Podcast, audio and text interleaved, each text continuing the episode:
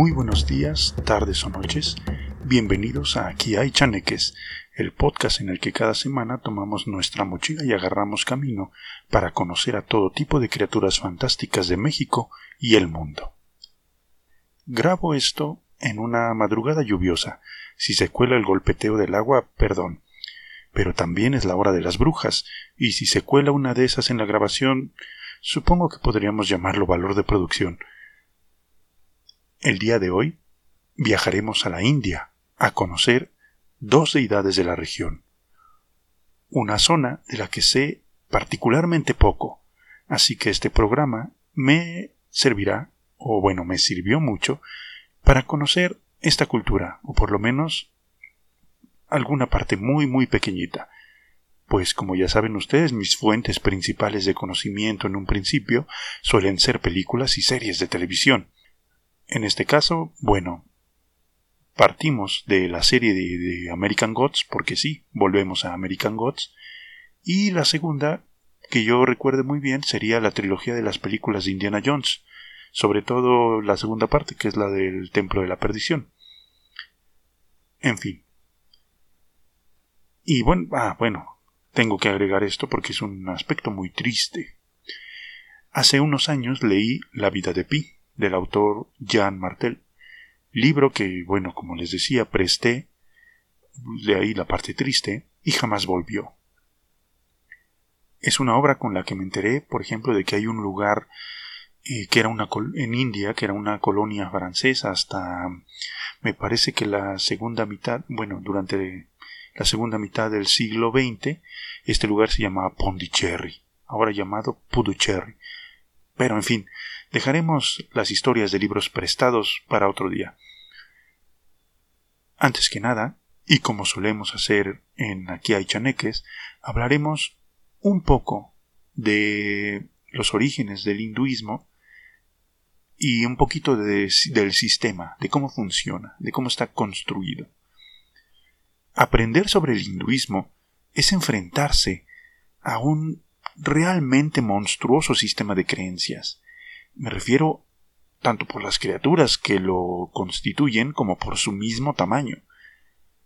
Sin duda es una de las religiones más antiguas del mundo, con alrededor de tres mil años de antigüedad.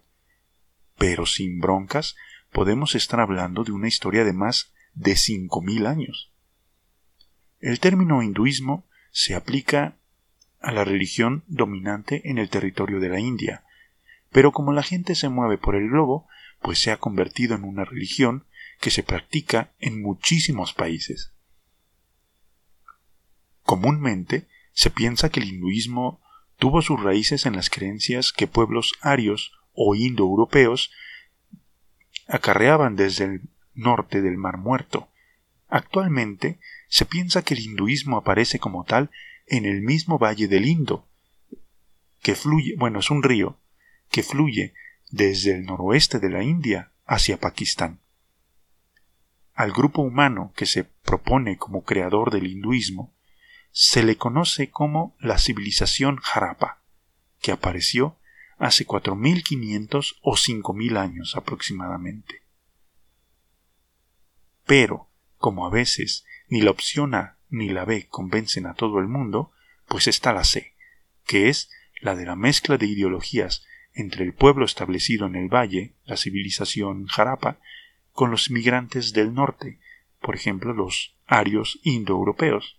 Suena factible ya que hay raíces lingüísticas que unen a los lenguajes de Nepal, Bangladesh y, claro, el norte de la India con los de los países europeos. La palabra hindú deriva del sánscrito Sindhu, que significa de hecho río. Luego el nombre se iría transformando a hindú, y aunque en el principio era más bien una etiqueta geográfica para definir precisamente la zona que iba atravesando este río Indo, con el paso del tiempo se aplicó más bien a la religión que surgiría en esa localidad. Ahora, pasa algo similar como con los paganos, que ellos no se consideraban ni llamaban paganos, bueno, en el caso del hinduismo, es una etiqueta que se ha aplicado desde afuera, por decirlo de algún modo. Los practicantes de esta religión la llaman Sanatan Dharma, que significa orden eterno o camino eterno. Bueno, ya. ¿Qué es lo que surge de esta fusión de religiones prehistóricas y védicas? Como les decía al principio, el hinduismo por su misma antigüedad es una cosa muy compleja. Es monoteísta desde cierto punto de vista, pues hay un dios creador llamado Brahman. También es politeísta desde otro punto de vista, pues ese dios tiene muchos avatares, y cada uno puede ser elevado al tope de la jerarquía.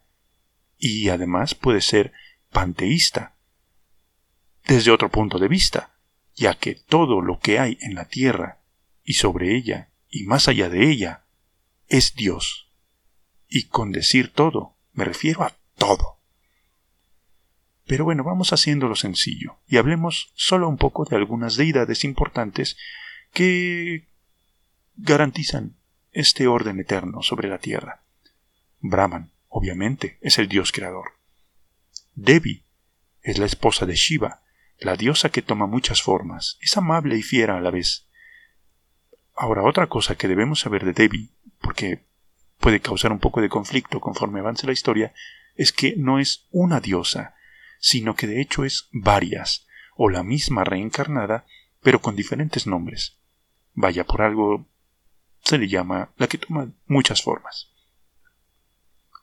Shiva es el esposo de Devi, es un dios vengativo y destructor.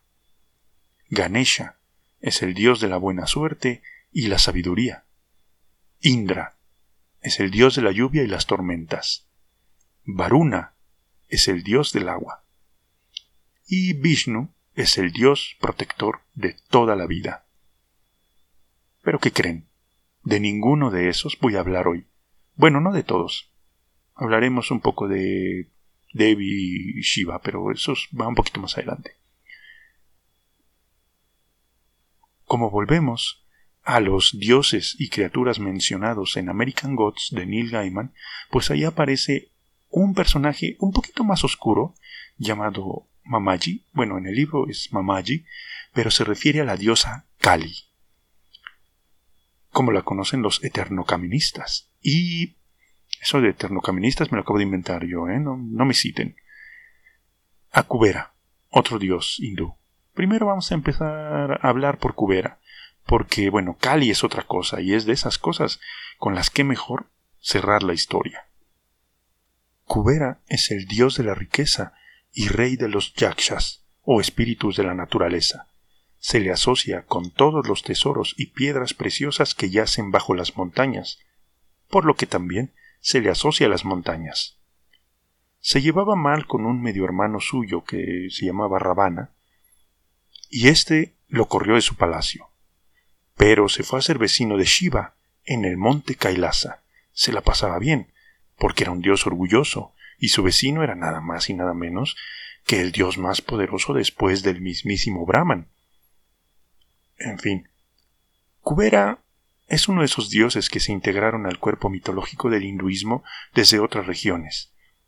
Ya se le rendían honores en zonas budistas y tenía básicamente los mismos atributos, aunque en diferentes ramas budistas también se le consideraba uno de los cuatro reyes relacionados con los puntos cardinales. Y bajo la forma más este más hinduista, por decir más hindú, se le representa como una persona enana, con una enorme barriga. Claro, dios de las riquezas, y una granada en una mano. Me refiero a la fruta, no al explosivo. O en el, si no tenía una, una granada, pues podía tener una bolsa de dinero. En ocasiones se le representa sentado sobre los hombros de un hombre. Se dice que es una deidad orgullosa, soberbia. De hecho, este rasgo de carácter, que llegaba a ser molesto incluso para los mismos dioses, sería transformado hacia una soberana humildad con la ayuda del dios Ganesha.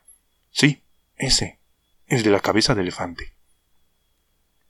Cuenta la leyenda que un día estaba Kubera, deseosísimo de mostrar sus riquezas, otra vez, y se le ocurrió invitar a todos los dioses. Estos aceptaron, bueno, casi todos, porque Vishnu y su esposa Parvati, que recordemos es una de las reencarnaciones de Devi, se rehusaron. Se rehusaron amablemente, o sea, no fueron groseros con él, pero y además ofrecieron enviar a su hijo Ganesha como representante. Era un gran honor, por lo que Kubera aceptó gustoso. La condición, según los padres de la criatura, era que ésta pudiera comer lo que su corazón le dictara. Kubera era el dios de las riquezas, así que pues, no habría ningún problema. El problema, que sí hubo al fin y al cabo, fue que Ganesha comía, comía y comía y no se llenaba. Vació todos los lujosos platos de la mesa en la fiesta y seguía con hambre, tanta que buscó la alacena y devoró todo el contenido. Kubera le rogó que por favor se detuviera, que dejara de comer, pero Ganesha le, le respondió, enojadísimo, recordándole que debía cumplir su promesa, y siguió comiendo. Kubera, desesperado, fue corriendo con el papá de Ganesha, con Shiva, que ya habíamos acordado que era el vecino, en busca de ayuda. Shiva le dijo que Ganesha seguía comiendo porque se le habían ofrecido esas viandas con orgullo, con arrogancia. Shiva le dio al, atribulado Kubera un tazón con arroz inflado, y le dijo que se lo ofreciera con humildad y amor. Y así lo hizo Kubera, además ofreciendo una muy sentida disculpa. Ganesha aceptó aquella ofrenda y la disculpa, quedando así por fin satisfecho. Y bueno, la moraleja de la historia supongo es que aprendió sobre ofrecer con humildad y sobre, bueno, acerca de informarse de los peculiares gustos gastronómicos de sus invitados. Ahora sí, vamos a seguir con la diosa Kali. En sánscrito, Kali significa la que es negra o la que es muerte. Es la diosa del juicio final, la muerte, en el nombre lleva la penitencia, supongo, y el tiempo. Sus ritos trascienden al origen del hinduismo también, llegando desde el sur de Asia. Su culto históricamente se relaciona con la violencia, la muerte y la sexualidad, pero con el paso del tiempo también se le asociaría con el amor maternal. Es posible que el aspecto de Kali tuviera algo que ver con su asociación hacia la violencia en general.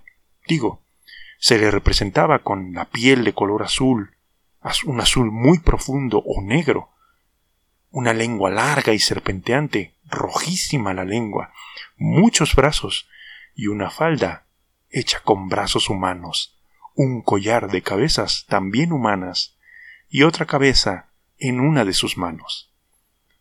¿Cómo llegó Cali a este mundo? ¿Y cómo se le asocia a todas estas cosas tan violentas, tan desagradables? Bueno, hay historias que desde que empiezan le van a uno dando pistas.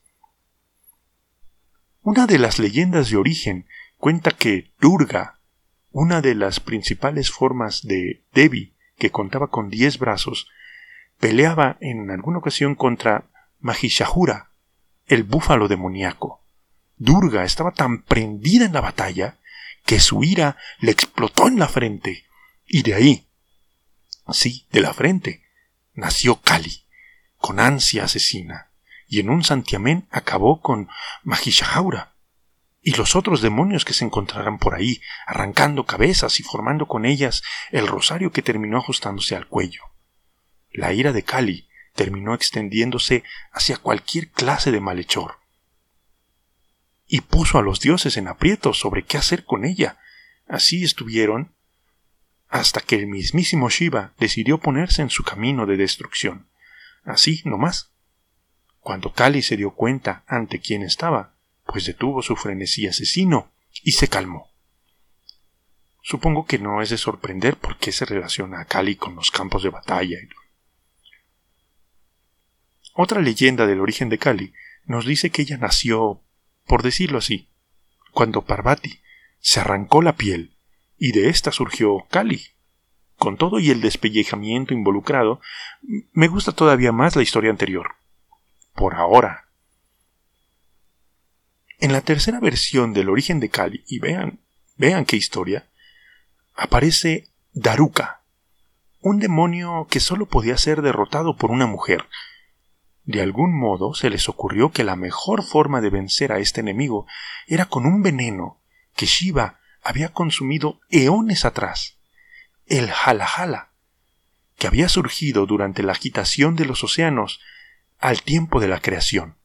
Este veneno amenazaba con destruir el mundo, pero Shiva lo impidió succionándolo, comiéndose ese veneno. Así que bueno, ya en esta época de la pelea de Daruka, el demonio, Parvati decide saltar hacia la, hacia la garganta de Shiva, baja por ella y cuando llegó a donde pues podrían estar los restos del veneno, se combinó con ellos y de esa mezcla nació Kali. Bajo esa forma, volvió a surgir por la boca de Shiva y acabó con Daruka, justo a tiempo para salvar pues al mundo otra vez. Y bueno, pues ya para ir cerrando en estas apasionantes historias, aunque ya traídas hacia una versión mucho más reciente, pues hablando de Cali, un poquito en la cultura popular, se dice, bueno, cuenta la leyenda que el logo de sus satánicas majestades, los Rolling Stones, fue inspirado en la lengua voluptuosa, roja y serpenteante de Cali, la diosa de la muerte, el tiempo y el juicio final. También, como ya les dije en un principio, en 1984 Kali sería la pieza central de un culto secreto al que se enfrentaría Indiana Jones en el Templo de la Perdición. Kalima Shaktide, Kalima Shaktide decían. Al final, bueno, ya sabemos que Indiana Jones siempre gana, aunque esta vez le costó trabajo. Y pues nada más. Espero que hayan disfrutado mucho este pequeño episodio. Y ya saben, mis redes sociales para cualquier duda o comentario son Facebook Amilcar Compa Amaya, en Instagram Amilcar Amaya 7, el 7 con número, Twitter arroba Amilcar Amaya. Y pues ya se la saben. Tomen su mochila, no se salgan del camino, pero si lo hacen, por favor, Tengan cuidado, porque aquí hay chaneques.